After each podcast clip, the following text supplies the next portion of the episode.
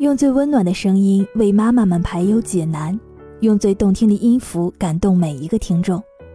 各位朋友，大家好，我是妙心，欢迎聆听妈妈 FM，更懂生活，更懂爱。今天要和你分享的文章来自饶雪莉，如何应对老师的不公平。最近我收到了这样的一封家长来信。他说：“姚老师你好，今天我去接女儿的时候，发现女儿被老师留在了办公室，原因是她没有完成昨天的背诵，要在办公室里被罚抄写三遍。女儿被罚之后呢，和我一起回家的时候，我看她很不开心，于是呢，我就说，老师罚你也是对你负责的表现，以后你要按时的完成学习任务。没有想到，女儿不但没有自责，反而愤愤不平的跟我说。”老师太不公平了，林俏俏也没有完成背诵，为什么不罚她呢？你怎么知道她没有完成呢？我问她。女儿撅着嘴说：“老师检查背诵的时候，我明明看到她没有背完课文，老师却让她坐下了，让她回家之后好好背。我比林俏俏背的还多呢，只有一小段没有背下来，老师却要罚我。老师太偏心了。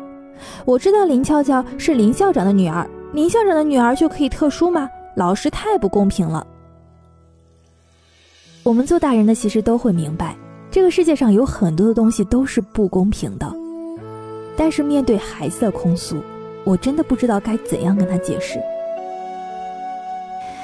面对这位家长的来信，我想这样的告诉他：其实呢，在遭遇到不公平的时候，理智的成年人心里都会郁闷、想不开，更何况是孩子呢？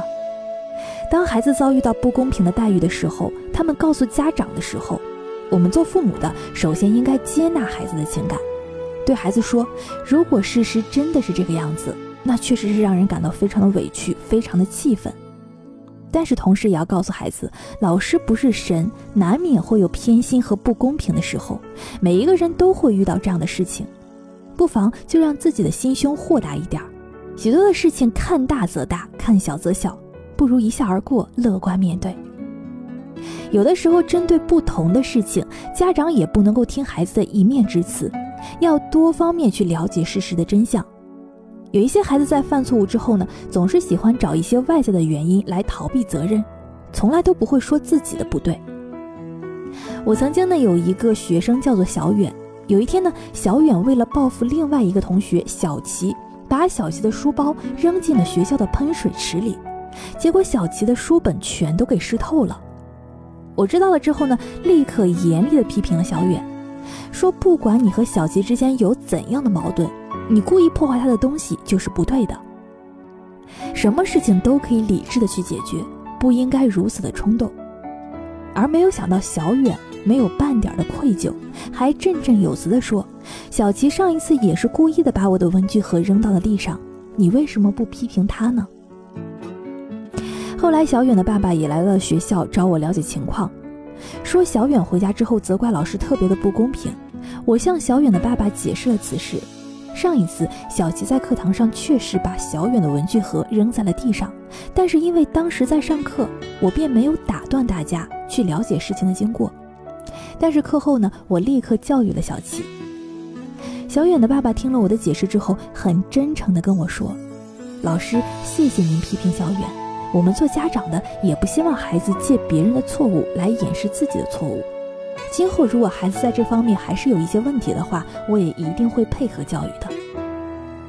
孩子平时呢在家里受到了宠爱，习惯了以自己为中心，因此呢有的时候不能够忍受外面的一点点的冷遇还有挫折，其实这是很正常的。家长应该去教导孩子，不要多注意自己的待遇。多些宽容理解，少一些怨天尤人，性格坚强一点，乐观一点，要把精力放到努力做好自己上，做好了自己，其他的一切事情都可以迎刃而解了。针对你提到的这样的问题，也可以告诉女儿，林俏俏呀，逃脱了惩罚那只是幸运，但是从另一方面来说也是不幸，因为学习不是为了应付老师，而是为了真正的汲取知识，完善和丰富自己。老师指出你的问题，让你去改正，总好过将你的问题藏起来不让别人看到，最后问题越来越大，倒霉的还是你自己。家长要努力的让孩子明白，很多的时候不公平只是一种自我的感受。一件事情的结果对你有利，你可能会觉得很公平；对你不利，你便觉得不公平。我们要正确的看待那些所谓的不公平，因为他们不是不可逾越的高山，相反的是我们人生道路上的契机。人必须学会在不公平当中求生存，正是这些不公平，让我们有机会看到自身的问题所在，改正自己的缺点，轻松上路。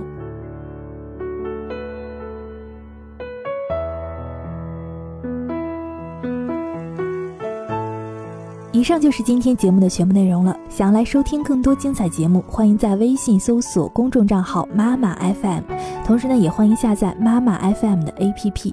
今天就这样啦，拜拜。